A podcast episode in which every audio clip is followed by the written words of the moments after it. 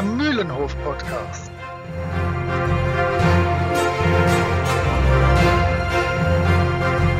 Ein Podcast von Jasper, Moritz und Chris.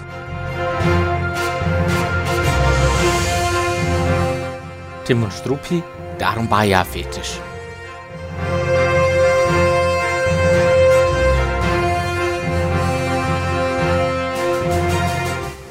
In der heutigen Folge über die Benennung von spanischstämmigen Menschen, die unerklärbare Logik von Detektiven und was Tim und Struppi mit Herr der Ringe zu tun hat. Alle 100.000 Freunde und äh,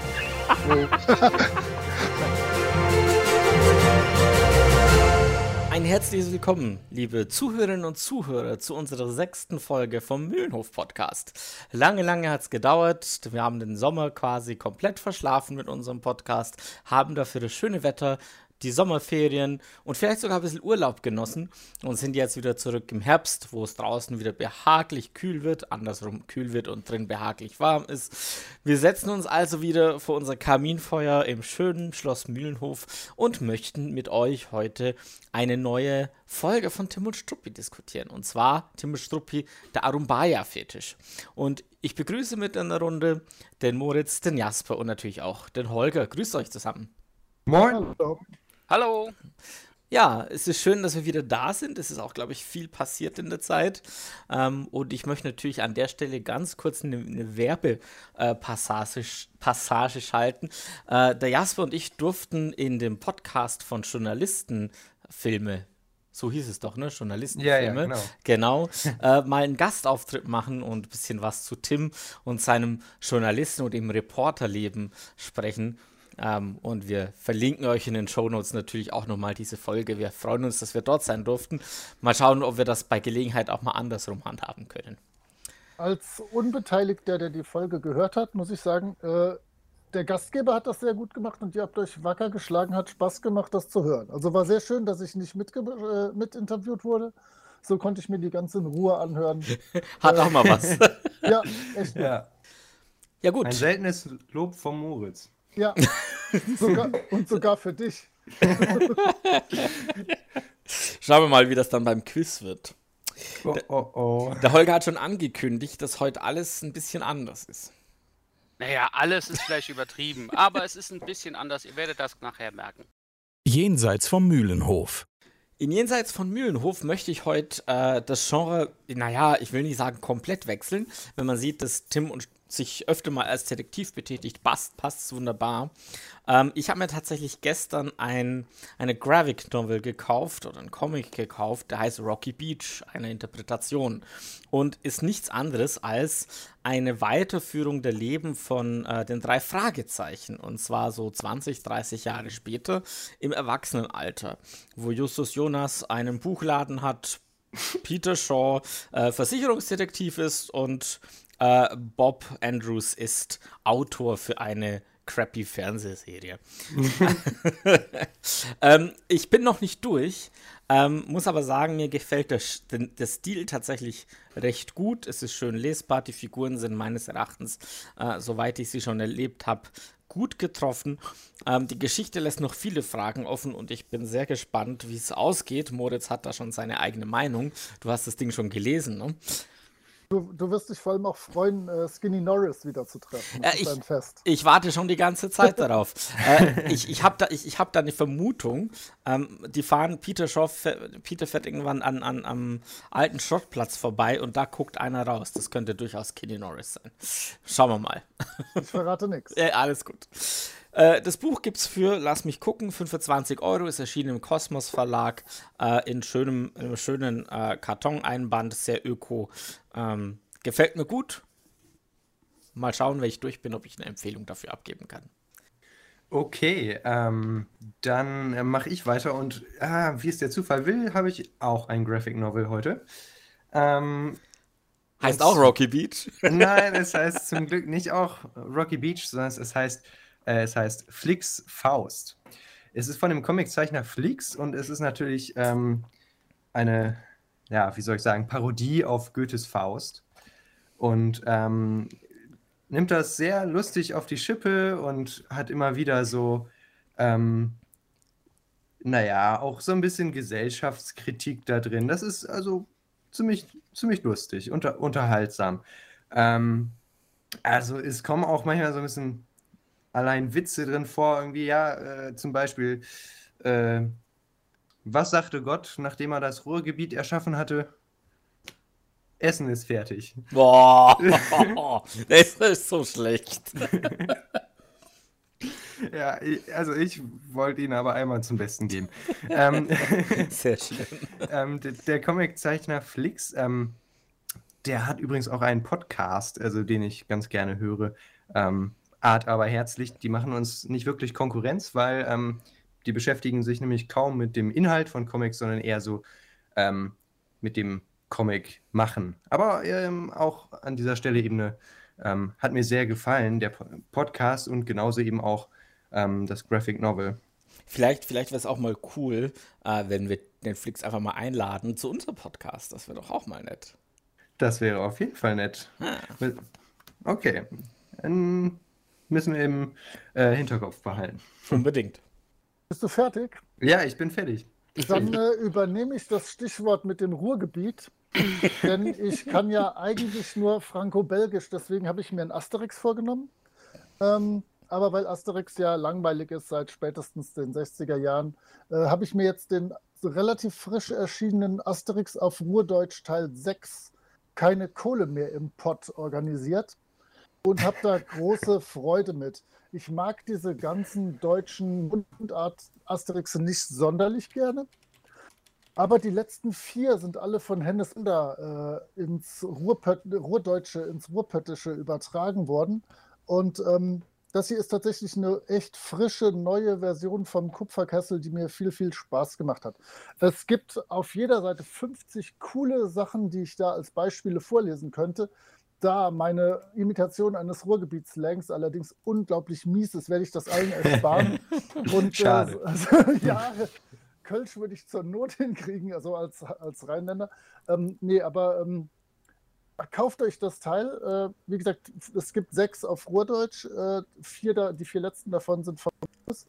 Ähm, macht wahnsinnig Spaß. Also da werden tatsächlich nicht die Sprechblasen einfach übersetzt, sondern das wird äh, komplett ins Ruhrgebiet übertragen. Also zieht euch rein, das ist völlig frisch, völlig neu und äh, für mich immer wieder überraschend. Also gerade wenn man so die klassischen Asterix-Storylines kennt, ich kann es echt nicht anders sagen. Kauft euch, kostet 14 Euro so ein Teil und dann äh, ab dafür. Und Holger, du bist mal auch eingeladen, was vorzustellen. Hau rein. Ja, vielen Dank. Äh, ich mache was ganz anderes. Äh, ich ähm, habe seit Jahren äh, eine große Liebe für Musik äh, und in den letzten fünf bis zehn Jahren bin ich irgendwie zum Metal zurückgekommen. Uh. Ähm, und habe eine Band, die ich in den 80ern nicht sonderlich mochte, auch für mich entdeckt. Und die wollte ich heute minimal vorstellen, beziehungsweise kurz erwähnen. Und es passt tatsächlich auch zu Essen. Also irgendwie ist da auch eine Gemeinsamkeit da. Es geht nämlich um Sodom. Äh, eine der vier großen Thrash-Bands aus Deutschland. Und äh, für Einsteiger ist Sodom fürchterlich. Sie sind zu heftig, zu hart äh, und es wird wahrscheinlich nur dazu führen, dass du denkst, äh, kann ich nicht, will ich nicht, brauche ich nicht. Aber ich habe die ideale EP gefunden für jeden, der einsteigen möchte. Warum auch immer, 1993 hat Sodom äh, aber bitte mit Sahne gecovert und als CD rausgebracht. Ähm, und jeder, der diesen Udo Jürgens Klassiker kennt, äh, weiß, dass das eigentlich ein ganz nettes ähm, Lied ist. Ein etwas besserer Schlager, würde ich sagen. Also, und die machen daraus eben sowas wie Pop-Metal. Man erkennt ganz klar äh, Angel Rippers Gitarrensound und auch die, die Drums sind da, wo sie sein sollen, aber es ist eben mit diesem deutschen Text und bei der EP gibt es dann eben auch noch drei weitere Songs, die so eher das sind, was Sodom so allgemein machen. Also wer mal gerne in diese etwas härtere Gangart von Musik reinhören möchte und in Deutschland bleiben möchte, um genau zu sein, in Essen bleiben möchte, Sodom, aber bitte mit Sahne. Das Da erinnert, mu- ja, bitte. Das erinnert mich ein bisschen an äh, Metallica, die natürlich auch mit so Sachen wie äh, Nothing Else Matter halt erst so die ruhigen Sachen angespielt haben und dann da, wo sie Vollgas draufgeben, das ist ja das, was ich zum Beispiel nicht mehr so mag. Aber gut. Äh, ist nicht vergleichbar. Äh, also, ja, sowieso nicht. Also äh, Metallica, ähm, also spätestens seit 91 sind die nicht mehr wirklich Metallica. Also egal lassen wir diese Diskussion für ein andermal. ja, richtig. Das ist, das ist für unser Musikprojekt. Ich muss nämlich kurz noch einen kurzen, einen kurzen Sodom-Tipp geben für die Leute, die äh, wie ich in den 80ern natürlich schon dabei waren und diese komische Musik gehört haben. Ähm, ein großer Hit ist die LP von Sodom mit dem Track Bombenhagel sich auf äh, 45 Umdrehungen auf dem Plattenspieler anzuhören. Dadurch wird dieses schlechte Lied mit dämlichem Text zu einem wirklichen Kunstprojekt. Also ähm, es ist so ein bisschen wie äh, Mickey Mouse greift äh, an. Das ist sehr schön. Also Bombenhagel auf 45 Umdrehungen, ein Träumchen. Da muss ich aber jetzt trotzdem kurz nachhaken. Meinst du die deutsche oder die englische Fassung? Kenne nur Weil die, die deutsche, Fassung, die deutsche Fassung, äh, da ist als Gastsänger äh, Bella B am Start. Ja. Was auch sehr lustig ist. Ja, auch der ist auf 45. also, entweder in ganz in Deutsch gesungen oder eben in Englisch mit deutschem äh, Bombenhagel als Refrain ist ja nur ein Wort. Also, naja, egal. Tims Recherche. Ich durfte recherchieren. Ähm, ich möchte auch einmal mehr nochmal auf den Spuren von Tim und Struppi von Michael Farr euch ans Herz legen, an alle Tim und Struppi Begeisterten, denn ich habe jetzt auch die Informationen auch wieder aus diesem Buch rausgeholt. Ähm, der Arumbaya-Fetisch, der wurde zwischen 1935 und 1937 geschrieben und gezeichnet von Hergé. Ähm, und dieser Band ist aus vielen Gründen ähm, anders als die bisherigen. Unter anderem ist es das erste Mal, dass wir da, wo Tim wohnt, erstmalig zu Gesicht bekommen. Also wir starten nicht am Bahnhof, am Flughafen oder wo auch immer, sondern wir starten direkt bei Tim zu Hause. Äh, kleiner Fun Fact, äh, Tim trägt auch in diesem Band verschiedene Pyjamas. Der scheint eine sehr schöne assortierte Sammlung zu haben. Hm. Wenn man sich das mal anguckt auf den ersten Seiten und auf Seite 8, das sind schon mal zwei unterschiedliche. Anyway, ähm, wenn man sich dann ein bisschen durch den Comic durchliest, stellt man sehr schnell fest, dass es auch von, von, vom zeitgenössischen her perfekt in die 1930 30er Jahre passt. Also das liegt einerseits an der Inneneinrichtung, äh, die, die, die, die, die er hat und auch die anderen Leute. Ähm, das ist alles ganz schön. Ähm, in der alten, noch nicht kolorierten Fassung gibt es am Anfang tatsächlich auch äh, TV-News und da wird unter anderem äh, eine Reportage aus Addis Abeba und aus Rom über die ganzen Geschicke von Mussolini berichtet. Das wurde dann äh, aus der farbigen Fassung im Endeffekt wieder rausgestrichen. Äh, man geht einfach davon aus, dass das daran liegt, dass man einfach das ein bisschen zeitloser machen möchte. Äh, ist vielleicht auch jetzt kein ruhmreiches Kapitel. Ähm, beim Arumbaya-Fetisch äh, sind wir an vielen Stellen unterwegs in Südamerika. Äh, wir werden es sicherlich in der Zusammenfassung, in der Diskussion dann sicherlich noch äh, vertieft besprechen. Aber hier hat sich Hergé tatsächlich auch ein bisschen äh, politisch inspirieren lassen von dem blutigen Krieg zwischen Bolivien und Paraguay, der von 1931 bis 1935 äh, geherrscht hatte. Und da ging es um die potenziell erdölreichen Ländereien von Gran Chaco, Kako, keine Ahnung, wie man es ausspricht. Ähm, das hat er übrigens auch im Band irgendwo mal als äh, Anspielung genommen. Da war es dann der Grand Chapeau. Ähm, also das ist, das hat da sehr, sehr viele Anleihen genommen. Trotz allem, äh, dieses französische Land, in das wir uns äh, dann aufmachen, sorry, in das äh, südamerikanische Land, in das wir uns aufmachen, ähm, das ist tatsächlich wieder rein fiktiv. Also er startet in Le Havre in, in, in Frankreich und äh, geht dann in die südamerikanische Republik San Theodoros. Aber die ist, wie gesagt, sehr fiktiv. Aber es ist nicht das letzte Mal, dass wir von San Theodoros hören werden. Nein, hier ist nicht Metzgerei Schnitzel. Hier ist die Zusammenfassung des ganzen Bandes. Tim erfährt von einem Museumsraub. Ein unwichtiger Fetisch aus dem Amazonasgebiet wurde gestohlen. Nach einem Mord an einem Künstler wird der Fall aber für den Reporter interessant. Auch der Papagei des Toten scheint interessant zu sein und so stößt Tim auf zwei Galgenvögel, die ebenfalls hinter dem Vieh her sind.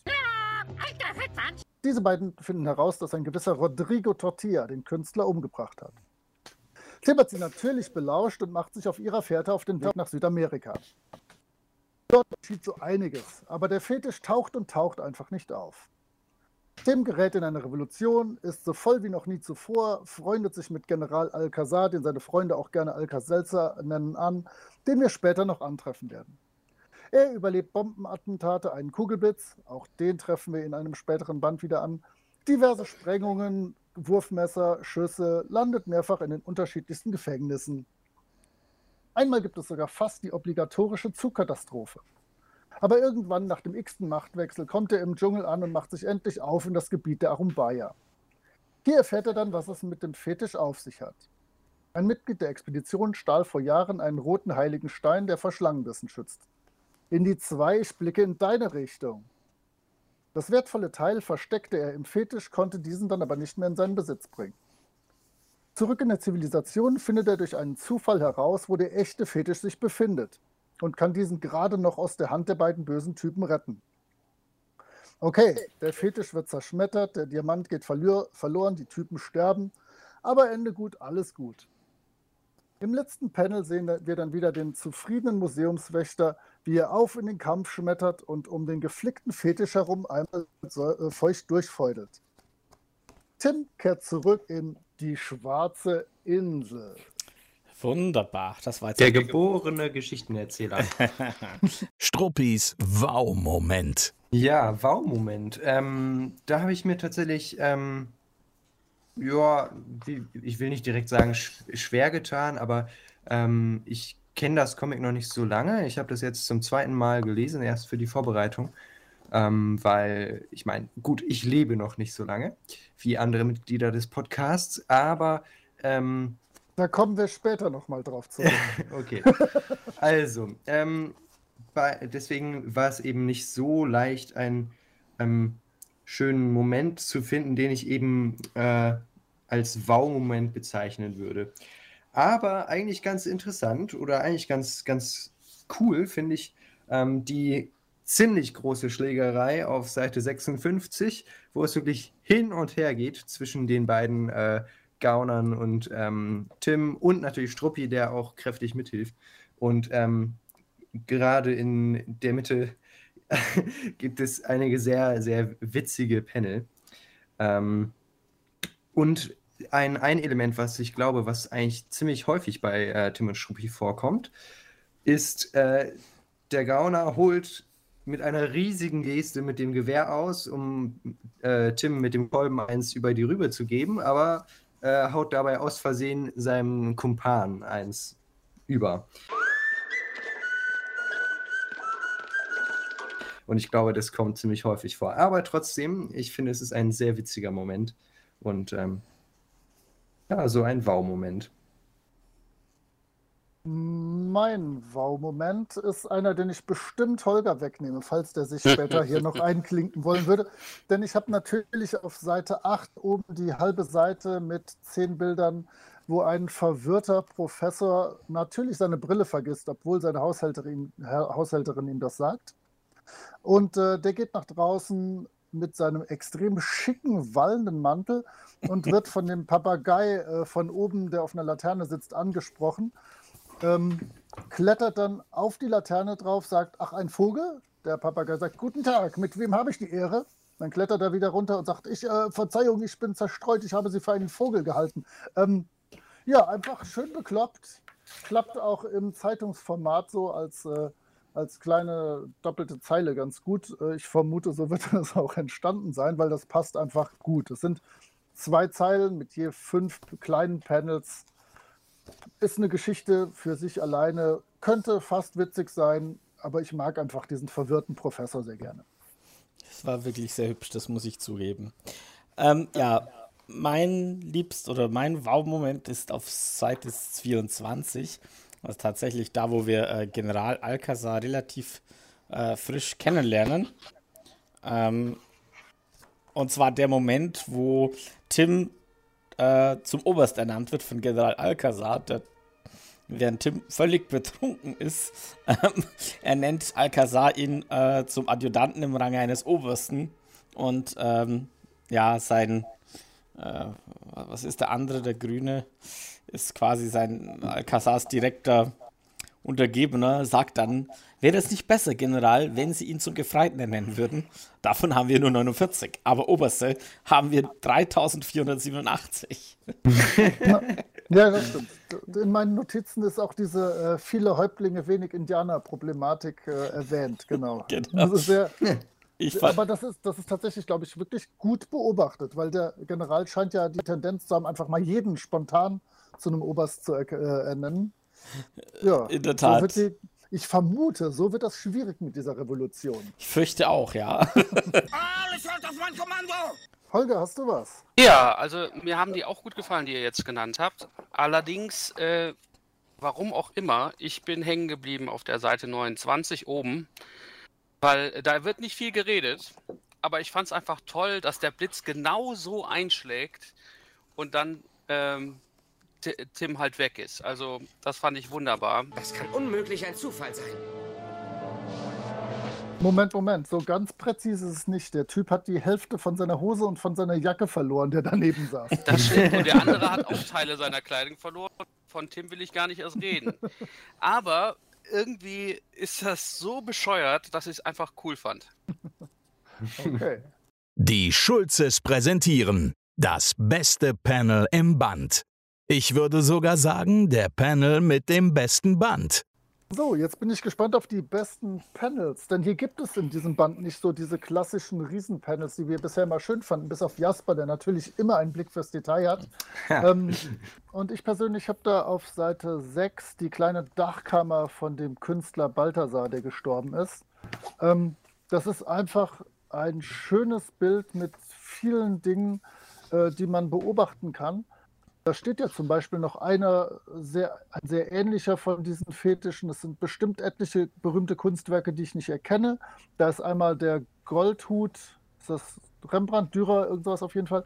Und ganz wichtig, rechts im Bild steht ein Porträt von einem Typ und ich bin relativ sicher, dass das äh, Edgar Pierre Jacobs ist, der Blake und Mortimer gezeichnet hat und mit Hergé gut befreundet hm. war und zusammengearbeitet hat. Der ist mir aufgefallen, wo, aber ich habe ihn nicht erkannt tatsächlich. Und wo wir auf der Seite sind, da ist auch, äh, weil Chris ja gerne noch so ein bisschen zusätzliche Dinge hätte, da hat äh, Tim so zwei klassische Sherlock Holmes-Momente. Einmal findet er dann ein Stückchen grauen Flanell und dann findet er eine, äh, eine Kippen, eine Kippe, eine Zigaretten, einen Zigarettenstummel und äh, kann dann darauf hinschließen, dass da einige, dass da vielleicht noch jemand gewesen sein muss, weil der hat nicht geraucht.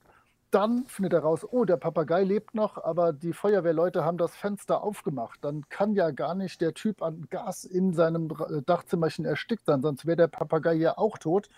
Das heißt also, ähm, um nochmal auf euch und euren Gastauftritt zurückzugreifen, tatsächlich ist er hier viel mehr Detektiv als äh, Reporter. Ja. Und das äh, hat mir so ganz gut gefallen. Das, ja, also aus, aus der gleichen Szene, nur ähm, was mir da auch aufgefallen ist, ähm, die, ich weiß nicht, was ist, die Vermieterin oder so, die ihn da äh, in Empfang nimmt und da durch die Wohnung führt.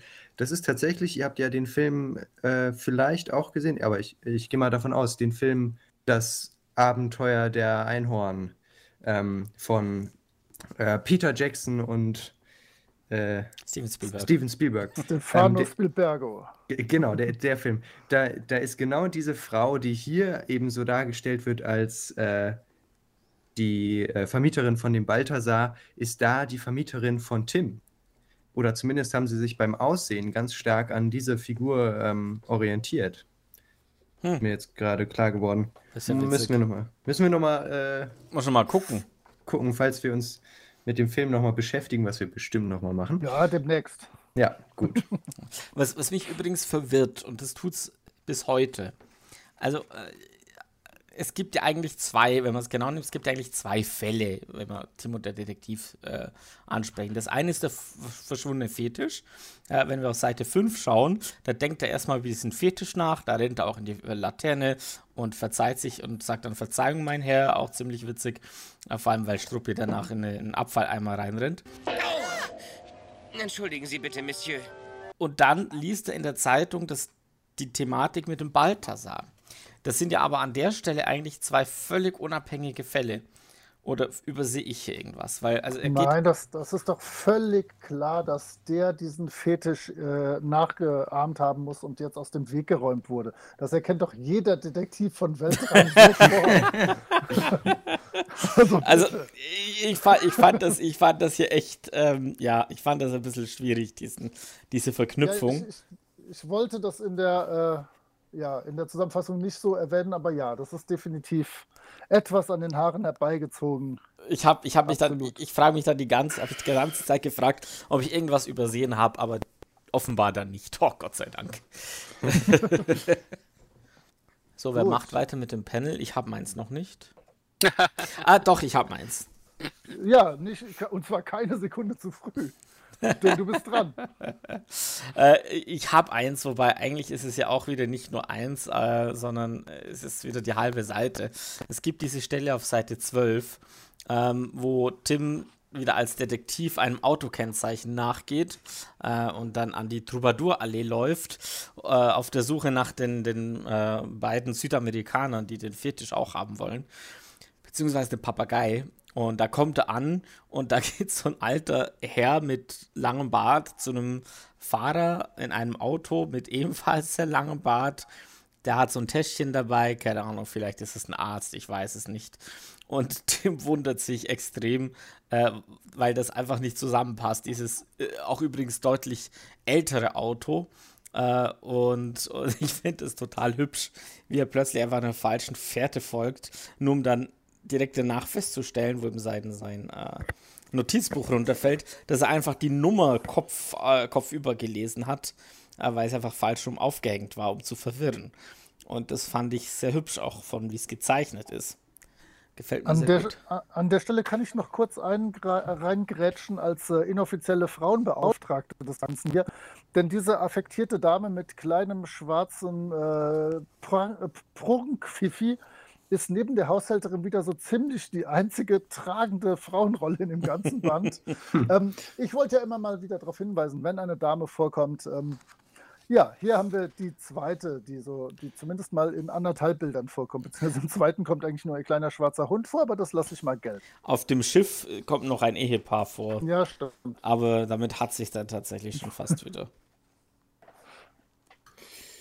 Okay, ähm, dann würde ich sagen, bin ich wahrscheinlich dran mit dem Panel des Bandes. Unser Quizmaster wurde ans Ende abgeschoben mal wieder. ähm, okay, ähm, ja, mein, mein Lieblingspanel, das, das, war ganz, das war ganz leicht, weil nämlich auf Seite 5, gleich am Anfang, ähm, die beiden Schulzes mit dem ähm, Museumsdirektor sprechen und ich finde, da wird in einem Panel einfach so gut zusammengefasst, was die Schulzes sind. Also, da sagt nämlich Schulze, ich weiß nicht, wer, wer kann jetzt hier sagen, anhand des Bartes, äh, wer mit TZ und Z ist, links oder rechts? Egal. Also, meine Meinung steht fest. Das ist ein anonymer Brief. Und der andere, und der Verfasser ist unbekannt. das finde ich einfach zu herrlich. Das, Kens Kopf. Äh, ich, ich, ich finde auch die Theorie von dem, von dem Museumsdirektor hübsch, der dann findet, meiner Meinung nach ist der Fetisch verzaubert.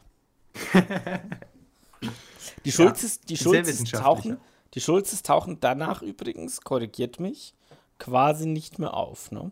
Korrekt. Nee. Die haben nur diesen super kurzen Auftritt ähm, in zwei, drei, vier, fünf, ja, circa fünf Panels, wo sie tatsächlich auftauchen. Guck, und da haben die Jasmin weggebeamt. Die haben es drauf, die Jungs. ich habe tatsächlich auch ein Panel. Ähm, allerdings schön. wieder mal was ganz anderes. Ähm, ich finde immer noch faszinierend äh, für die 30er Jahre, dass, dass Hergé diese Geschwindigkeit so wunderbar immer dargestellt hat. Oh, lass mich Und raten, du nimmst was von Seite 32? Nein, ich nehme ah, was von. Seite 41 oben. Okay. Und das ist äh, der Panel, in dem Tim es gerade so schafft, nicht vom Zug getroffen zu werden. Die Geschwindigkeit, die man am Zug direkt sieht und auch die Detailverliebtheit, die da zu sehen ist, ist wunderbar. Und dazu kommt dann noch diese Weite, die das Land im Hintergrund hat. Hat mir sehr gut gefallen. Das ist übrigens auch, wenn man das Intro von der Tim und Struppi Serie anguckt, äh, kommt das genau der Teil tatsächlich auch vor, äh, wo er mit dem roten Auto direkt an, vor, vor der Dampflok vorbeirauscht. Was ich meinte, auch noch mit Bewegung, weil ich jetzt gerade raten wollte, auf Seite 32 gibt es diese schöne Explosion, äh, wo der Kopf von, von General Olivaro, also von der äh, Büste beziehungsweise von der, von der Statue weggeblasen wird und das sieht auch sehr cool aus. Also man sieht den Wind, man sieht die, den Kopf, der da weggepustet wird von der Explosion und man sieht auch, wie sich im Hintergrund die Büsche und Bäume neigen. Also das ist schon auch ziemlich nice gemacht. Ich, woll, ich wollte noch erwähnen, dass äh, Holger zwar keinen Arumbaya-Fetisch hat, aber scheinbar einen Zugfetisch. Denn schon in zwei Rätseln kam ein Zug vor. Und jetzt noch das Bild mit dem Zug. Ich äh, werde da mal gucken, ob wir da ein Muster erkennen, vielleicht in Zukunft. Züge sind toll. ich mag Züge. Ihr seid doch alle Nachwuchsscheldens. Bestimmt. Na, wobei, wenn wir Nachwuchsschelden wären, dann würden wir eher Spaß mit Flaggen haben.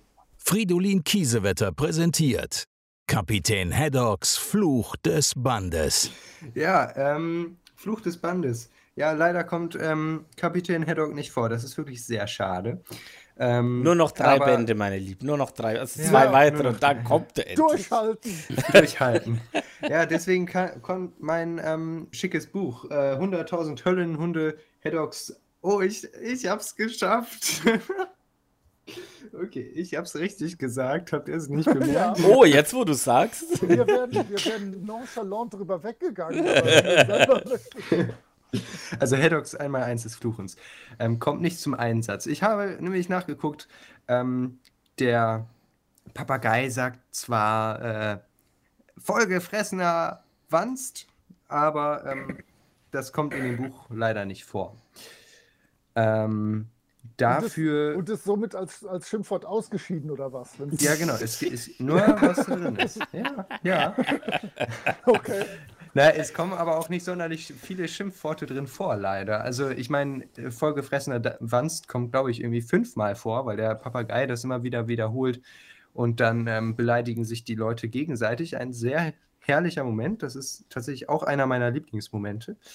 Ähm, aber ansonsten habe ich nur gefunden, Schwachkopf, glaube ich, irgendwann gegen Ende. Und das war alles sehr ernüchternd. Paris Flash präsentiert eine Kritik der Mailänder Nachtigall. Ja, wie gesagt, ich habe das ja nur zweimal überhaupt gelesen und ähm, das liegt vielleicht auch daran, dass ich eben schon ähm, jetzt verhältnismäßig ält, äh, älter war oder alt war, als ich das gelesen habe, dass ich mich die Geschichte nicht so wirklich äh, gepackt hat, muss ich zugeben.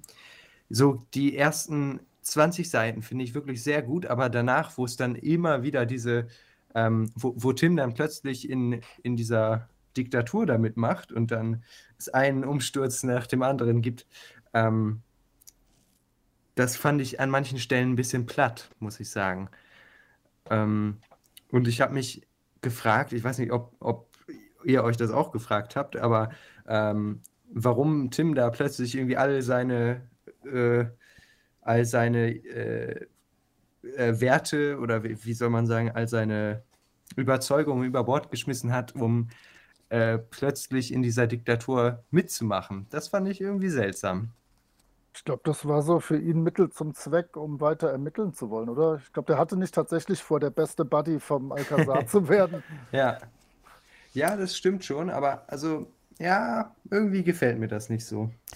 Aber ich denke, wenn du mal schaust, ähm, ab auf 25 ist ja ziemlich klar zu sehen, warum er es macht. Auf der Seite 25 äh, will er eigentlich ja sofort äh, seinen Rang und alles niederlegen äh, und trifft dann eben auf diese zwei Gegenspieler. Äh, und dann weiß er, okay, hm, besser nicht, besser in der Position bleiben, in der ich bin, dann kann ich weiterarbeiten. Mhm. Das stimmt allerdings, ja. Aber ich, ich verstehe Jaspers Problem an der Stelle. Ähm, mir geht's, mir ging es ein bisschen ähnlich. Also das, äh, man kommt da mit dieser ganzen, äh, ja, mit dieser ganzen politischen Geschichte in, in, in, in, ins, ja, das kommt halt ins Rollen mit, mit dem Moment, wo Tim umgebracht und dann irgendwie doch zum obersten Landwirt kommt und dann ist das einfach so ein, so ein ja, hin und her. Ähm, ich finde es super spannend, weil ich hatte es schon erwähnt in, in der Recherche. Es gibt ja diese Szene auf Seite 33, ähm, wo ein Gesandter kommt, der zum Thema Al-Chapo, also in dem Ölvorkommen, äh, quasi ein Angebot macht, dass, dass Tim äh, General Alcazar dazu bewegt, Krieg anzufangen mit der äh, mit den mit den Nuevo Riconern. Ähm, das finde ich cool, weil es halt einfach ähm, politisch passt. Ähm, aber irgendwie sehe ich es ein bisschen wie, wie äh, Jasper an manchen Stellen, wo ich mir sage, hm, das ist eine andere Geschichte. Also es ist schön, sie macht unglaublich viel Spaß und legt auch äh, gerade für verschiedene Charaktere Meilensteine. Wie gesagt, Alcazar kommt vor und äh, wenn ihr mal genauer hinguckt auf Seite 34, äh, da wird Pablo äh, genannt, der Kerl mit dem, mit dem Hut und dem Mhm, äh, ja. langen Schnurrbart, ähm, den Tim leben lässt. Und wer noch mal kurz drüber nachdenkt, dem fällt ein, dass in Tim und Picaros Pablo wieder vorkommt. Ja. Und da im Umkehrschluss das Leben von Tim rettet. Ähm, also das ist super, super interessant. Genau. Ich möchte mich da tatsächlich teilweise anschließen, denn ein Teil ist auch ein Teil meiner Kritik. Und zwar finde ich diese versuchte Erschießungsszene unfassbar verwirrend. Das sind ja ungefähr zweieinhalb Seiten, wo sich das hinzieht. Er wird ja, wird ja mit dem Arumbaya-Fetisch und seinem Koffer von dem Schiff gelockt und wird dann äh, verhaftet unter Vorspiegelung falscher Sachen, weil der Koffer ausgetauscht wurde. Und dann soll er mal direkt spontan erschossen werden. Ähm, dann kommt irgendein Typ angerufen, ruft halt nein, nicht feuern. Und dann so, Hö, was, was, wie, wo, ich bin begnadigt worden. Und dann hat General Alcazar äh, die Lage übernommen. Und dann geht es 17 Mal hin und her, bis ich komplett die Orientierung verloren habe und glücklicherweise Tim am Schluss so betrunken ist, dass ihm ohnehin alles völlig egal ist, was passiert. ähm, tatsächlich finde ich das verwirrend und ähm, ich hätte es nachher noch gesagt, aber sowohl in der Serie, in der Zeichentrickserie, als auch im Hörspiel ist irgendwie sowohl diese Erschießungsszene als auch die gesamte, äh, ja, der, sagen wir mal, der Mittelteil des Bandes, der da in Südamerika spielt, deutlich geraffter zusammengefasst und auch verständlicher. Also in dem, äh, in, in dieser Hinsicht kann man auf jeden Fall Serie und Hörspiel sehr, sehr empfehlen. Und ja, ich habe mich auch mit dem Band äh, so den Mittelteil etwas schwer getan. Was ich aber cool fand, war wirklich, ähm, dass man da sieht, dass diese ganzen äh, Revolutionen gerne mal von Waffenhändlern äh, angetrieben werden, die dann direkt beide Seiten äh, beliefern und dass halt im Prinzip der Westen oder die Industrienationen daran schuld sind, dass es diese ganzen Probleme überhaupt gibt, weil sie Profit äh, haben wollen. Du meinst, Das- du meinst wie zum Beispiel gut. Basil Basarov von Viking Arms, der, Genau. der an, äh, zu beiden Seiten geht und ihnen den modernsten Typ ihrer Waffen verkauft und ihre Genau. Flugzeuge. Genau, direkt sich ins Flugzeug und ins Auto setzt. Genau. Genau. Ganz Ich finde, genau. das ist gerade wunderbar, dass es das drin ist. Also ich Ja, habe ja ja. den Band zum allerersten Mal gelesen. Ja, ich habe ihn mir gekauft und gelesen, um den Quiz herzustellen. Also mir war das alles komplett fremd und ich fand genau den Teil am besten von allem, den ihr jetzt so kritisiert, weil mich das halt gerade gereizt hat, dass da jemand war in der Zeit, der praktisch die Probleme, die heute immer noch da sind, so darstellt, dass sie auch verständlich sind. Also es ist zum, natürlich verwirrend, aber es ist nun mal verwirrend, wenn, wenn ständig äh, Revolution, Konterrevolution und nochmal und nochmal und dann auch dieses Anfeuern des Konflikts zwischen Ländern durch Waffenhändlern und äh, andere Leute, die da Interessen, private oder geschäftliche Interessen haben. Und das ist das, was wir immer noch haben. Und ich finde das einfach klasse, dass das sozusagen in einem Kinderbuch ist. Auch wenn natürlich Tim und Struppi kein Kinderbuch im eigentlichen Sinne ist. Ich, ich, ich, muss, ich muss es vielleicht noch mal ein bisschen spezifizieren. Ähm, ich ich gebe dir völlig recht, mir gefällt das unglaublich gut, was da so vorkommt. Also so ist es ja nett. Ich finde das, wie gesagt, ich finde es super toll. Es passt aber irgendwie nicht in diese Rahmengeschichte vom Arumbaya-Fetisch. Das ist das, wo ich Probleme damit habe, was mich verwirrt an der ganzen Geschichte. Ja, Ähm, man, man, erwart, man erwartet so eine Art Mischung aus Detef Detektivgeschichte und Dschungelabenteuer. Ja. Und also so wirklich so ein bisschen Indiana Genau. Jones-mäßig. Und Auf dann hat jeden man Fall, halt ja. diese, diese politische Geschichte. Ich denke auch, das, das fühlt sich ein bisschen an, als wäre das Anfang und Ende, die halbwegs zusammenpassen und Mittelteil, der insgesamt sowas für sich ist. Aber, Holger, wenn du dir die anderen Bänder dir anschaust, die wir bis jetzt besprochen haben, ähm, fand ich schon, dass immer ein politisches ähm, Gefühl da war. Also es war dann immer, er hat immer, Hergé hat immer auf irgendetwas hingewiesen. Gut, manchmal Fehlinformationen äh, seinerseits äh, haben dazu geführt, dass er vielleicht auch Sachen falsch dargestellt hat oder überzogen hat. Aber prinzipiell kannst du eigentlich in jedem Band finden, wo er eine Art politischen Kommentar macht. Ja. Und, und das macht er in diesem Band eben auch wieder, nur dass es hier etwas äh, ausgeweitet ist, also größer ist. Ich, ich, erinnere mich noch gut an das mit Amerika, wo, wo die Indianer da äh, wirklich von Grund und Boden gejagt worden sind wegen Ölvorkommen. Das, das geht ja in die gleiche Richtung. Ja, ja, absolut. Ja, das stimmt. Meine Kritik war auch tatsächlich fast nur diese Szene mit dem Erschießungskommando. Da hätte man sagen können, oder irgendwie ganz kurz in fünf, sechs Bildern herausarbeiten können, dass das, dass das hin und her wogt und keine stabile Sache ist, da so ein mhm. Umsturz aber äh, da verliert man nach der ersten halben Seite die Orientierung und weiß gerade nicht, wer wo wann an der Regierung ist.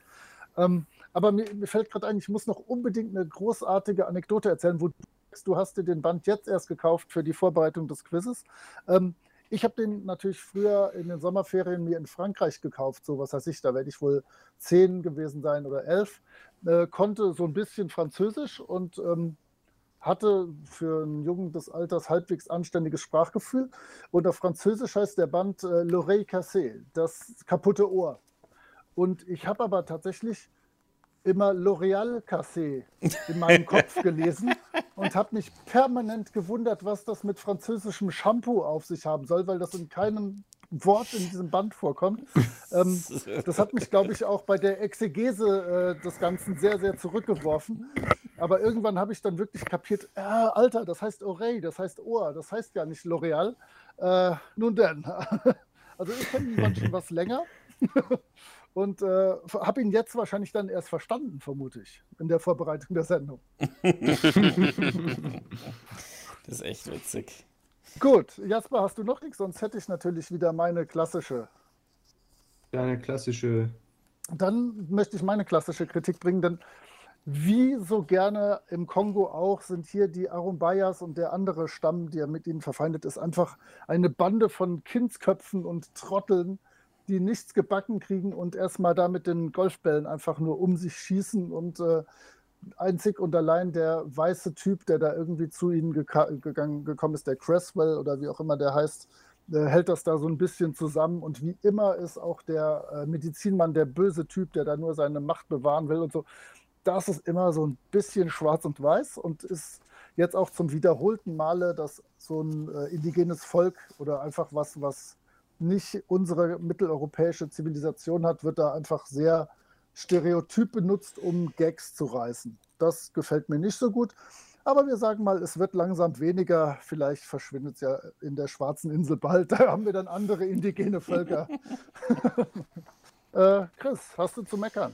Äh, ja, positiv wie negativ. Also Arumbaya Fetisch, das war immer ein Tim und Struppi Band, den ich nicht so gern mochte. Ich kann es bis heute nicht genau sagen. Ähm, ich, ich gehe da mit Jasper einig. Ich fand den Anfang super. Äh, es ist ein bisschen Detektivgeschichte und plötzlich geht es nach Südamerika. Äh, als, als Kind oder junger Erwachsener fand ich das nur so halb cool. Äh, inzwischen macht das an manchen Stellen deutlich mehr Spaß. Haben wir gerade schon drüber gesprochen. Ähm, und danach ist es dieses Abenteuer im, im Wald und oder im Urwald. Und da geht es mir ähnlich wie dir, Moritz. Ähm, nicht, nicht, nicht nur wegen dem, was du gesagt hast, sondern es ist halt auch wieder so, äh, ja, bis zu einem gewissen Teil Slapstick, also ist zwar schön, aber da wo der, der, der, wie hieß er, wie hast du gesagt, wer heißt, Richwell heißt er nicht Crestwell, Richwell ähm, mit seinem Blasrohr zeigt. Komm, komm, Richard, das ist fast das Identische. Fast, ja. ähm, auf jeden Fall, äh, Richwell äh, schießt eine Blume ab mit seinem Blasrohr und trifft dann Struppi-Schwanz, der dann mit Blümchen geschmückt ist. Äh, das ist alles ganz hübsch und, und, und nett äh, und, und auch die Schlange, die, die sie fast ähm, ja, trifft, aber der letzte Teil, den finde ich dann auch wieder so, äh. Ähm, Genauso wie, ich hatte es am Anfang schon erwähnt, dieser äh, etwas äh, an den Haaren herbeigezogene Übergang von Balthasar muss der Fälscher sein, ähm, ist dann auch wieder der Übergang zurück nach Richtung Arumbaya. Das ist nämlich, nachdem Tim erfolgreich von Alon Alonso und, wie hieß der andere, Perez, Nein, keine Ahnung. Alonso Perez war jemand anderes. äh, auf jeden Fall, nachdem äh, von den beiden entkommen ist schlussendlich, ähm, findet er halt äh, irgendwann ähm, den, den Don José Trujillo ähm, und der erzählt ihm dann tatsächlich was über die Arumbayas und erst an der Stelle kommt er dann wieder auf diesen Tricht, ach ja, äh, Arumbaya-Fetisch, da war doch was, da könnte ich jetzt mal hingehen. Auch den Übergang finde ich ein bisschen gesucht, ehrlich gesagt. Ähm, das Ende wiederum, da bin ich super zwiegespalten. Ähm, äh, einerseits ist es so ein bisschen ein untypisches Ende, weil halt der, der, der Diamant verloren geht ähm, und nicht gerettet werden kann. Dann sterben die beiden Typen auch noch. Da gibt es ein sehr hübsches Bild, Panel Seite 63 unten rechts, mit den fliegenden Teufelchen, die die beiden wegtragen, nachdem sie untergegangen sind. Ähm, das ist mal was ganz anderes. Und irgendwie finde ich es super cool, dass, dass er es gewagt hat, mal was anders zu machen und zu sagen, es ist nicht alles super. Also wie gesagt, der Diamant ist verschwunden, der Fetisch eigentlich kaputt ähm, und das Ende, äh, wo der dann quasi zusammengeflickt ist, das hat so was, was süß-saures, sag ich mal. Ähm, das gefällt mir einerseits sehr gut, andererseits ist es sehr ungewohnt. Ich glaube, das ähm, war's von meiner Seite. Ja, gut, zudem, ähm, da ist mir jetzt auch noch was eingefallen, nämlich ähm, so allein vom, wie die Geschichte erst erzählt wird, gibt es eine Sache, die mir sehr gut gefallen hat, nämlich was äh, Moritz ja auch in der Zusammenfassung schon erwähnt hatte. Am Anfang beginnt es ja mehr oder weniger damit, dass der äh, Museumsaufpasser da oder der auch immer, ich weiß gar nicht, was der Beruf so ganz genau ist, weil der putzt da der ja macht, auch. Der macht, der, genau, der macht alles da in dem Museum. Okay, also so der Mädchen für alles putzt und äh, trällert da sein Lied und am, äh, am Ende ist es halt äh, ist der äh, Fetisch ja wieder da und er putzt wieder. Und das finde ich ist halt so, oh, da, da wiederholt sich die Geschichte wieder. Und dann ist man so wieder am, da schließt sich der Kreis, da ist man wirklich so am Ende angekommen. Das finde ich eigentlich ziemlich gut. Also zwischendurch macht die Geschichte viele äh, ja, Sch Schlenker, aber am Ende kommt sie dann schon irgendwie wieder zum, zum Anfangspunkt zurück. Das finde ich gut. Absolut. Also so eine, Klammer, so, so eine Klammer ist ja immer eine schöne Sache. Und was wir nicht haben, ist äh, irgendein Bahnhof oder ein Hafen mit jubelnden Le Leuten. Ne? Der fehlt ja. irgendwie komplett. In der Tat. Skan skandalös. Skandalös, ja. wir werden das bei der Schwarzen Insel im Auge behalten. Bekannt aus Funk und Fernsehen, Hörbuch und Serie. Die, der Zeichentrickfilm dazu hat ausgesprochen gut gefallen. Ich habe schon gesagt, der hat sich, äh, ist gut gestrafft, der hat die Geschichte schön äh, komprimiert und beispielsweise auf dem Schiff nach Südamerika, die beiden Typen äh, erkennen hier ja zweimal Tim. Erst in dem einen dicken Typen mit dem Künstlerschal und dann in dem äh, charmanten älteren Herrn mit dem weißen Bart und stellen dann bei beiden fest, dass es nicht Tim ist. Ähm, das wurde gestraft. Die sind da auf dem Schiff in der Serie und nehmen sich einen Typen zur Brust, das ist nicht Tim, und dann sind wir da auch schon wieder raus. Ähm, auch die Erschießungsszene ist da deutlich einfacher. Das ist da, äh, soll erschossen werden, wird nicht erschossen, ist jetzt Anhänger von Alcazar, läuft, äh, kommt man genauso gut mit klar. Ähm, jetzt noch äh, eine Kritik am Band, die in der Serie nicht ist. Und zwar auf dem Schiff ist Tim ja dann verkleidet in dieser klassischen ich hätte fast Jäger gesagt, aber das tut man natürlich nicht. Ähm, als schwarzer Bediensteter im Schiff mit diesen klassischen Lippen und der Frisur und dem knüppelschwarzen Gesicht, wie schon bei Tim im Kongo, was man heutzutage freundlich als Blackfacing bezeichnen darf ähm, und was nicht mehr so ganz üblich sein sollte. In der Serie ist er einfach ein ganz normaler Steward und ähm, nimmt die beiden dann gefangen und alles ist cool. Also da hat man dann schon äh, Mitte der 80er, als das gemacht wurde, oder Anfang der 90er rausgefunden, das lassen wir mal besser. Ähm, mir gefällt auch ganz gut, dass die Typen am Ende gerettet werden und nicht von den drei Teufelchen äh, in die Hölle geführt werden, wie es im Band ist. Und noch ein kleines Detail in der Serie. Am Anfang im Museum ist ein Fotoreporter, der auch da diesen Fetisch äh, knipst. Das ist ganz definitiv Hergé, wenn man genauer hinguckt. Hm. Ähm, so ein bisschen äh, Hitchcock-mäßiges Cameo, das gefällt mir ganz gut. Ähm, zum Hörspiel aus dem Jahr 1987, auch das ist super zusammengestellt, kann man gut hören, äh, ist kompakter und viel besser strukturiert. Und ich stelle ja immer eine Person vor, einen Sprecher, eine Sprecherin, die ich gefunden habe. Natürlich bieten sich da vor allem erstmal Sprecher an. Und zwar der Museumsdirektor, der Jasper und mir auf jeden Fall schon mal sehr gefa äh, gut gefallen hat, ist Günther Dockerill. Der ist 1924 geboren und hat seit 1976 jede Menge Hörspiele synchronisiert, nämlich synchronisiert in Hörspielen gesprochen. Ist leider 1988 verstorben, deswegen äh, hat er viel zu wenig gemacht. Begonnen hat er seine Karriere 1976 als Erzähler in der Geschichte Korak Tarzans Sohn. Okay. Aber ab 1981 ist er dann der Erzähler bei TKKG in den ersten, was heißt ich, 70 Folgen, nee, 46 oder so müssten es gewesen sein. Ähm, das heißt, ähm, deswegen die Stimme hat man als Mensch, der damals Hörspielkassetten gehört hat, direkt im Ohr. Also das, ich habe den gehört und dachte, den kennst du irgendwer. Du, irgendwer kennst den, du kennst den. Und dann habe ich glücklicherweise gefunden, okay, es ist der TKKG-Erzähler. Ähm, er ist auch ältester Ratsherr bei Huibu. Er ist immer wieder bei Larry Brand, Edgar Wallace, Masters of the Universe. Spricht auch in unwichtigem Kram wie Fünf Freunde, Drei Fragezeichen und den Feistus, Racletto, äh, Feistus Raclettus in Asterix. Aber viel wichtiger, wir treffen ihn später nochmal äh, bei Tim und Struppi und zwar als König in König Ottokars Zepter und als den Direktor in Im Reiche des Schwarzen Goldes wieder an. Also Günther Dockerell kann man mal so ein bisschen drauf achten die Stimme kommt immer mal wieder irgendwo bei den Hörspielen von den, aus den späten 70ern bis Ende der 80er vor. Wirklich auch so eine recht markante, recht ruhige Stimme.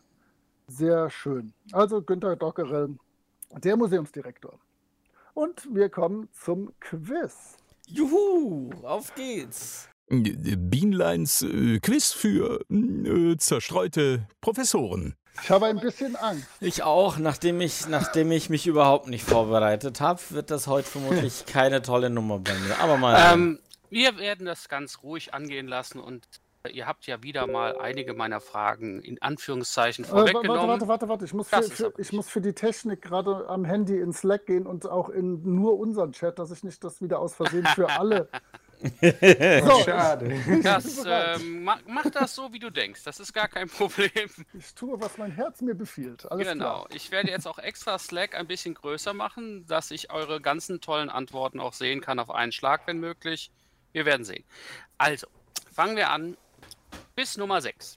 Alles hört auf mein Kommando! Frage Nummer 1. Was erinnert. Ich weiß es jetzt schon nicht. Ich, ich auch, ich auch, ich auch. An den vorhergegangenen Band Der Blaue Lotus.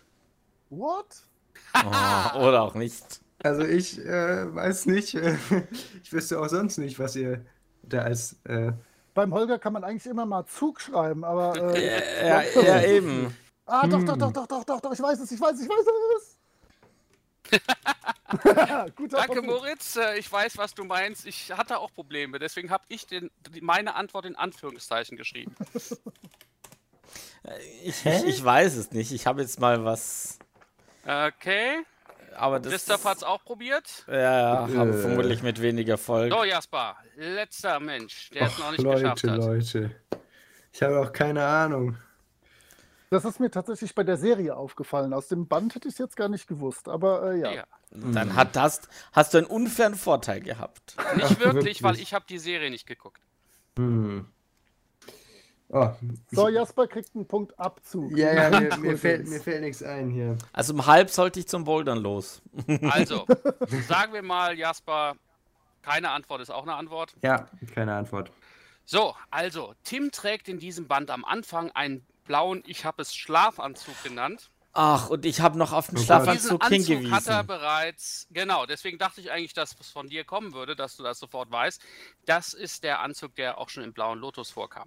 Also, äh, Frage Nummer zwei. Wo wohnt Tim? Das wissen wir alle. Das wisst ihr alle. Aber wenn das ich, wenn ich ja jetzt nur. Hier Dankeschön, die hast du für mich gemacht wahrscheinlich, ne? Zusatzpunkt? Das ist die Labradorstraße 26. Bei Tim Labradorstraße 26. Hm. So, die Frage Nummer drei ähm, dreht sich. Ich, warte, wieder... warte, ich, ich habe da gerade eine Frage. Äh, lebt der offiziell in Brüssel oder weiß man das gar nicht, wo der lebt tatsächlich? Ist der irgendwo in der Labradorstraße? Heißt es nicht immer der. Ah nee, das heißt der belgische Reporter. Ja, Ja. Der wird schon in Brüssel wohnen. Okay. Aber ich es dachte ist nicht- das zumindest Es immer. ist nicht ganz klar, weil äh, in den Bänden, die wir bisher hatten, wurde gar Das- keine ja, Angabe das ist- gemacht. Genau, das So, dann kommt die Frage Nummer drei.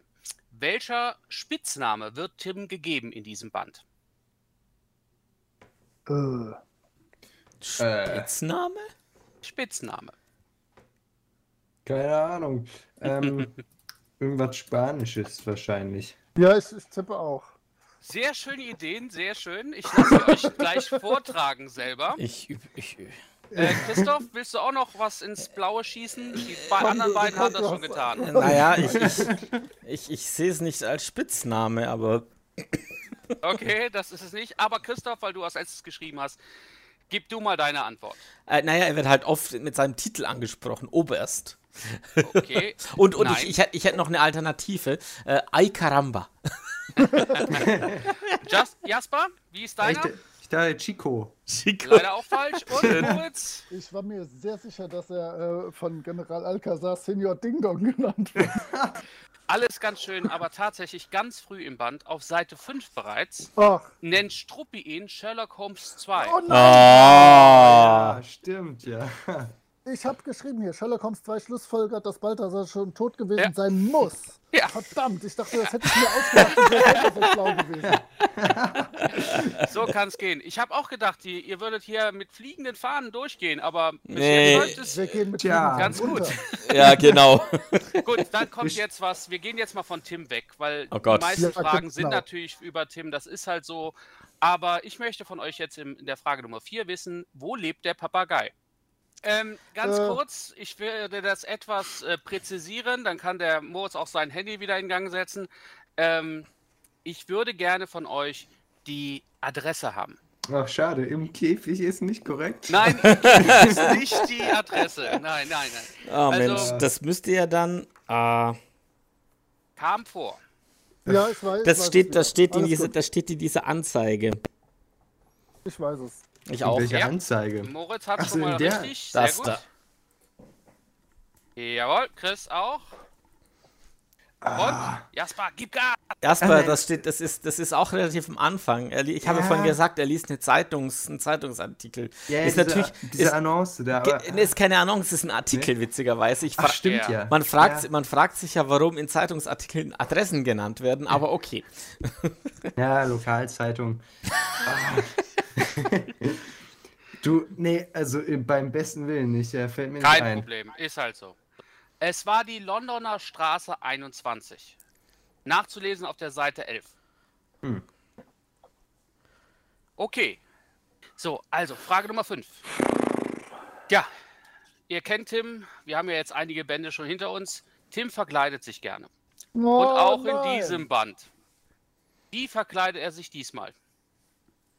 Hm. Äh, du willst nur die Reihen, die, die Nummer, die, wie oft, oder? Nee, kein wie oft. Äh, Ich will nur wissen, wie er sich verkleidet. Gibt es dafür mehrere Punkte? Nein. Ich frage Also mich soll man nur ein Beispiel nennen, oder? Ja, weil er verkleidet sich nur einmal. Das war jetzt Okay. gerade die Überlegung, ob er sich nur einmal verkleidet Ja, ja, tatsächlich. okay. Ne? Aber Ja. Also ich sehe es so, dass das andere keine Verkleidung sind. Okay. Dann ist meine Antwort, glaube ich, nicht richtig. Das stimmt, Moritz. Deine Antwort ist nicht richtig. So, aber dafür haben die anderen beiden es genau ah, richtig doch, nee, gemacht. warte, warte, nee, ich, das war doch meine, meine Blackfacing-Antwort. So, natürlich. Oh, schade. Ah, ich habe schon Verdammt. gedacht. Hab's es geklappt, aber nein. Aber weißt du, Okay, Moritz, hättest du es nicht erzählt, hätte ich, glaube ich, nicht mehr dran gedacht. Also, Tim verkleidet sich als Schiffssteward, ähm, wobei mir, ich dachte sofort, das ist wieder das typische schwarze Stereotyp mit den dicken roten Lippen und so, aber na gut. Ähm, da seid ihr ja auch so ein bisschen drauf eingegangen. Kommen wir zu Struppi. Der war ja bis jetzt noch ein bisschen hinten an. Frage Nummer 6. Struppi wird auch in diesem Band wie immer, Ja. verletzt. Ja, ja. Diesmal möchte ich allerdings wissen, nicht wie oft, sondern ich möchte wissen, an welchem Körperteil. Ah. Bam. Reicht ja, das ist eins. Es sind mehrere, aber ich akzeptiere beides. Sehr gut. Aber an dem wird er auch zweimal verletzt, auf jeden Fall. Sogar mehr als zweimal. Na gut. Bei mir nur zweimal. Aber wir zählen ja nicht. Ah, warte, doch. Ich weiß noch eins. So. So, alle haben geantwortet. Genau, der Moritz hat auch noch äh, einen draufgesetzt. Nichtsdestotrotz, ihr kriegt natürlich alle den Punkt. Ähm, es war natürlich der Schwanz. Da ist er diverse Male äh, leider getroffen worden. äh, sowohl vom Papagei als auch vom Pfeil, auch, als auch von Kugeln. Also irgendwie haben die alle was mit Struppis Schwanz. Und einmal ist auch die Schnauze von ihm in Mitleidenschaft gezogen worden in seinem sagenumwogenen Kampf gegen den Papageien. Genau, als der Papagei aus, dem, aus der Kiste rauskommt, dann kriegt Genau. er dem so in die Nase, glaube ich. Und Struppis. Struppis Schwanz wird, wird auch nochmal sehr hart auf die Probe gestellt, als er fast den Wasserfall runterrutscht und Timmy Ja. im letzten Moment am Schwanz packt. Ja, Ja, und nicht Aber zu es ist vergessen, ja auch er ist ja kurz vorher erst äh, in den Schwanz geschossen worden. das ist Ja, also aua. das heißt, er war sowieso schon dran und dann kommt Tim und greift auch noch da beherzt zu. Also nicht so schön. Ja. Na gut. So, Frage Nummer 7. Oh, wie? Oh, es kommt ein Tim entgeht sehr Ja. vielen Anschlägen und Mordversuchen. Nenne mindestens zwei. Oh. Das sollte kein Problem sein. Müssen die gegen ihn sein oder kann er auch nur mittendrin sein? Nein, sie müssen gegen ihn sein. Ja, prima. Äh, gut, die Exekution so. hätte ich jetzt nicht dazu gezählt, aber prinzipiell könnte man Also, das wenn dazu. das kein Versuch ist. Doch, du hast recht. ähm, aber ich sehe gerade, ich hatte es sogar aufgeführt. Bei mir heißt es nur Erschießungskommando. Aber okay. also, ja, ihr habt alle den Punkt bekommen, ohne Probleme. Wieder mal. Okay, ich sehe schon, meine Gewinnsträhne lässt nach.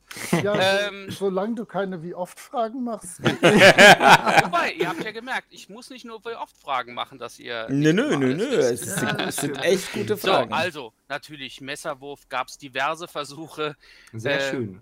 und manche auch eher so hm, aus Zufall. Ich fand zum Beispiel die eine Szene sehr schön, wo er, wo äh, der Kerle nach dem Vogel wirft und fast dann Tim trifft, der draußen vor dem Fenster ist. Ähm, dann Pistolen, Gewehre, Erschießungskommando und dann können wir noch äh, Pablo dazu nehmen. Äh, den habe ich dann mal als Assassin ähm, tituliert. Oha. Sniper. Sniper, ja, genau. Ja. Sehr schön. Also es waren viele Sachen und ähm, bei dem Giftpfeil von Moritz, da bin ich nicht so konform. Ich sag, ich sag ja, da müsste man sich Da streiten, müsste weil man der, der diskutieren, will ja. gar nicht nach ihm schießen, aber Eben. das sieht aus, als sollte das Genau. ein Anschlag sein. Ja, auf jeden Fall. So, gut, prima. Also, wieder volles erf äh, alles erfüllt. Ihr habt alles richtig gemacht. Kommt die Frage Nummer 8, die drittletzte. Wie heißen die beiden Widersacher, die Tim und Struppi während des gesamten Bandes immer wieder begegnen? Ja, die hast, hat, hat Chris genannt, ne? Ja, aber ich glaube, ich habe sie nicht ganz richtig genannt. Aber Wir ich werden war, sehen. ich war, na, ich war nah dran. Jasper, ich höre Papierblättern. Echt?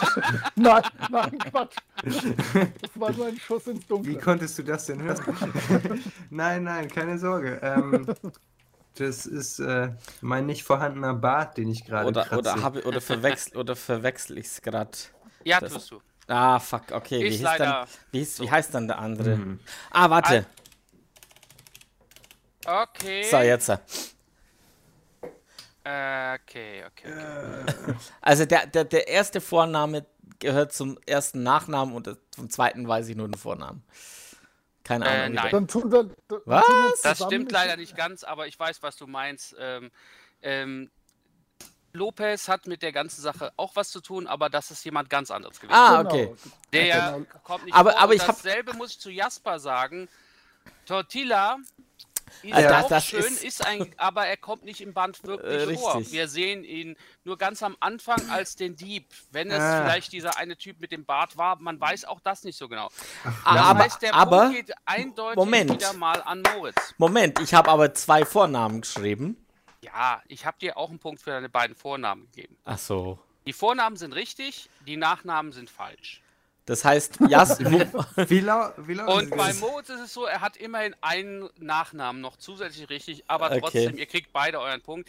Es war Alonso Perez und Ramon Bada. er hieß Ah, tatsächlich Ramon. doch Alonso Perez. Ja, Interesting, okay.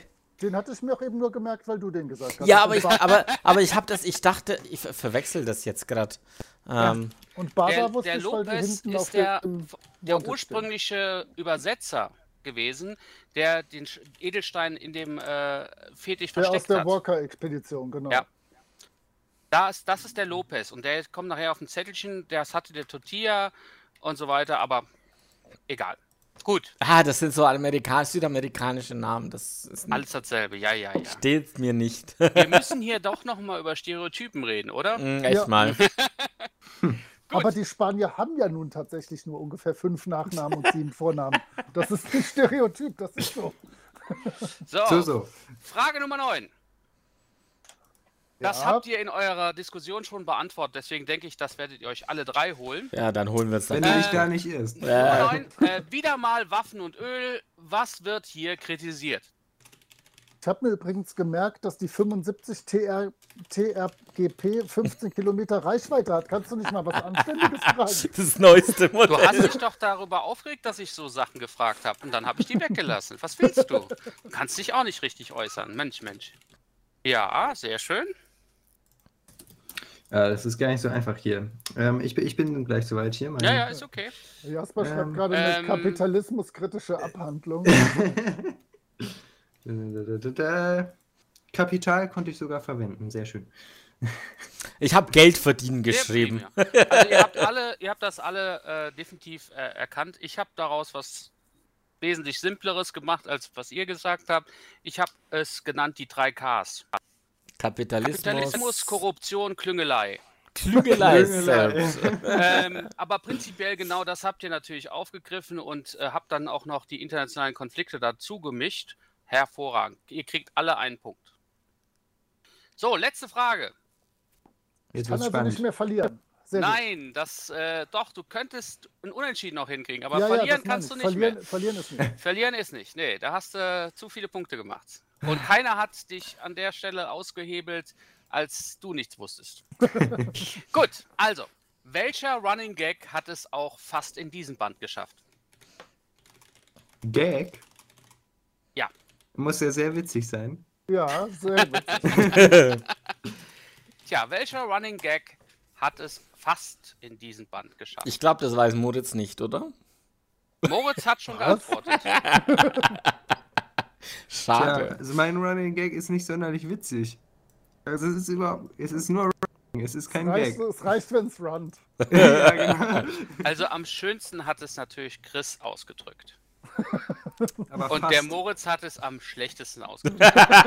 Gibt einen Aber Punktabzug. prinzipiell habt ihr alle richtig gelegen. Natürlich auf der Seite 41 das Zugunglück.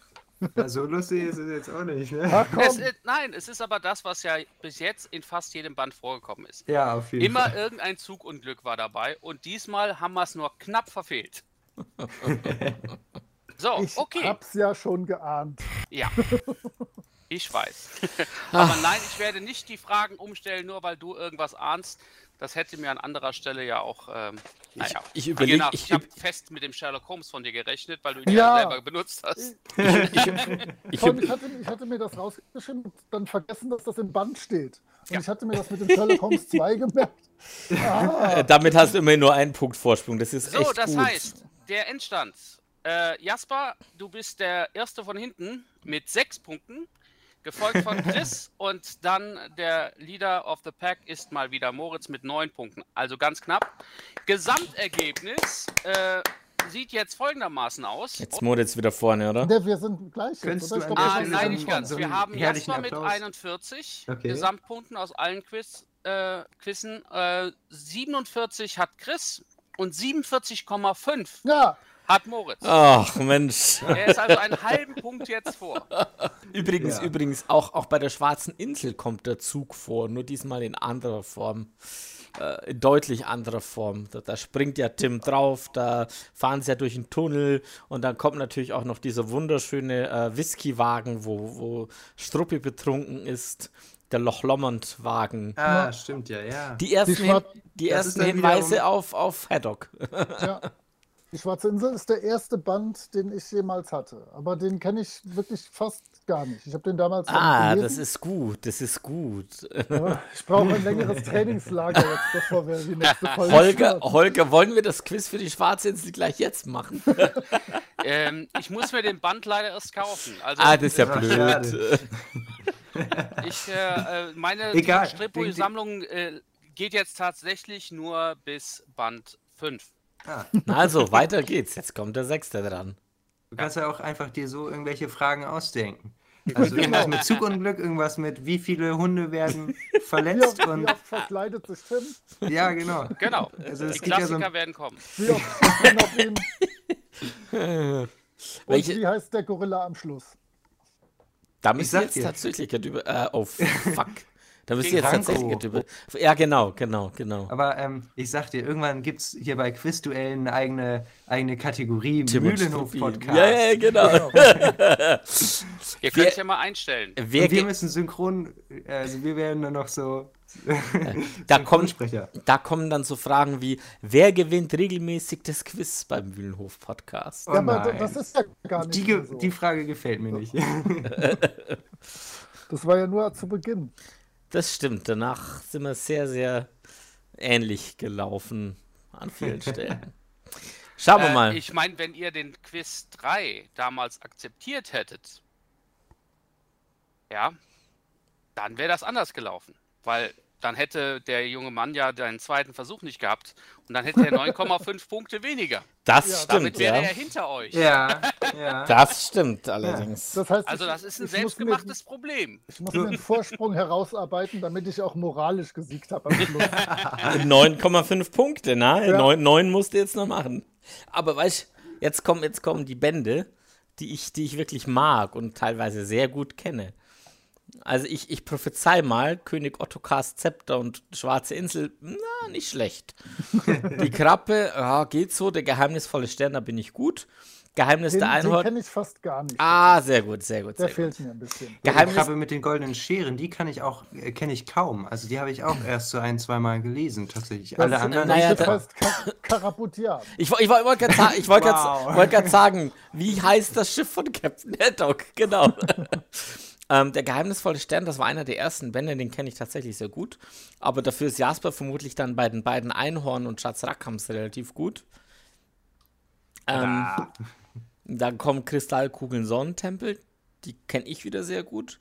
Im Reiche des schwarzen Goldes ist ein geiler Band, aber den kenne ich nicht so gut. Ja, und dann, und dann kommen halt Reiseziel Mondschritt auf dem Mondfall Bienlein, die ich wieder sehr, sehr gut kenne. Und bei Kohle an Bord, den mag ich gar nicht so sehr. Ich kenne vor allem Juwelen der Sängerin Flug 714 und Tim und die Picaros als Hörspiel. Die ah, habe ich, glaube ich, mhm. alle drei eine Million Mal gehört. Oh, das heißt, das heißt, äh, oh, Jasper, wir müssen jetzt in den nächsten Betten Gas geben, weil vor, in den letzten, in den letzten, genau, in den ja, letzten drei ja. wird wohl dann Jas, äh, Jasper, dann Moritz sehr gut sein.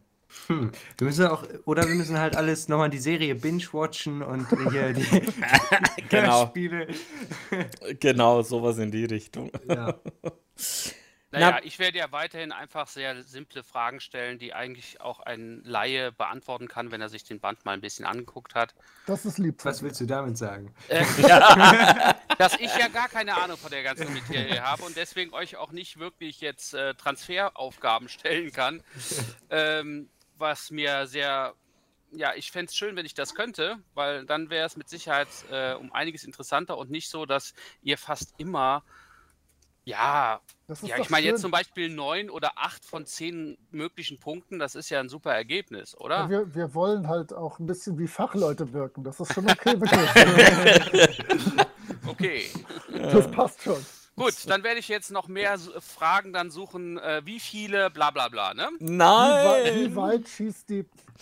Na gut, ähm, wer will die Verabschiedung machen? Ja, du. Du bist doch hier der Gastgeber. Ach so, bin ich, ach so. Es muss ja. ja so sein wie immer. Es muss ja immer dieses es muss ja so sein wie immer. Das heißt, ja. ich mache in diesem Sinne wieder die Verabschiedung. Bedanke mich ganz herzlich fürs Zuhören, für eure Aufmerksamkeit. Hinterlasst uns gerne auf dem Blog Kommentare, wenn ihr Kommentare zu der Folge habt. Äh, ja, stellt gerne eure Fragen, wenn ihr Fragen habt auf Twitter, auf Facebook, auf, auf dem Blog, damit wir diese Fragen aufgreifen können. Und wir hoffen, dass wir in einem Monat wieder mit am Start sind. Und dann gehen wir dann, wie jetzt schon eben gerade genannt, auf die Schwarze Insel. Da kommen wir dann eher wieder ein ähm, bisschen in englischsprachiges Gefilde.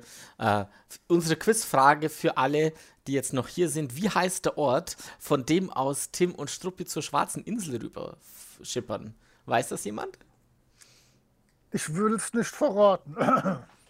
Okay, das könnte jetzt heißen, du weißt es oder du weißt es aber nicht. Nein, ich habe echt keine Ahnung, aber ich werde es bei der nächsten Aufnahme sowas von wissen. Äh, der Ort heißt Krickloch. Aber Krickloch, warte mal. Krickloch. Das kommt, da, da, da klingelt's. Ja, sag ich doch. Kriegst du Besuch? Ja, nee, aber das kommt woanders. Äh, woanders noch vor. Ah, Harry Potter oder so. Krickloch. Äh, ich, ich nee, nee, nee, nee, nee, das kommt, das kommt. Oder bin ich jetzt falsch? Äh, ah, Moment, jetzt mache ich. Das ist, beim, das ist Herr, Herr der Ringe. Herr der Ringe. Äh, Moment ja. mal, dann liege ich jetzt vielleicht falsch. Warte mal, jetzt. Ich glaube, jetzt, du liegst jetzt, falsch. Jetzt, bleib, also, jetzt, bleib, jetzt bleib mal ganz. Kriegloch ist bei Herr der Ringe. Jetzt bleib, das, ganz, jetzt bleib ganz Frodo, gut dran. wo Frodo nämlich hinzieht. So, warte mal, da läuft er. Ach, ja. Aber ich war nah dran. Kiltoch. Du warst nah dran, okay. Okay. Also, nächste Woche deine, äh, nächstes Mal deinetwegen falsch sage, ne? Dann also. Ah, ja. Ja, einen, muss dann auch zählen. 5 Minuten Outtake auf einmal. Das lohnt sich. Ja. Okay, also ich mach das, ich mach das Outro nochmal. Nun gut, wir haben es wieder einmal geschafft. Wir haben wieder einen spannenden Tim und Struppi Band besprochen, kritisiert und äh, ein äh, sehr schönes Quiz gelöst. Vielen Dank auch an Holger, unseren Quizmaster. Und wir freuen uns, wenn ihr auch wieder das nächste Mal dabei seid. Da fahren wir nämlich dann mit Tim und Struppi auf die Schwarze Insel. Da bewegen wir uns dann eher so in englischsprachigen äh, ge ja, Gefilde. Ähm, wenn ihr bis dahin Fragen habt, Kommentare zu unserer Folge oder uns irgendwas mitteilen wollt, wir freuen uns natürlich über eure Mitteilungen auf Facebook, auf Twitter oder natürlich auch in unserem Blog. Und ähm, falls wir uns bis dahin nicht hören, liebe Freunde, hören wir uns auf jeden Fall dann beim nächsten Mal, wenn es wieder heißt, die Abenteuer von Tim und Struppi. In diesem Sinne, genießt den Tag, gute Zeit und wir hören uns in einem Monat. Tschüss. Tschüss. Ciao. Tschö.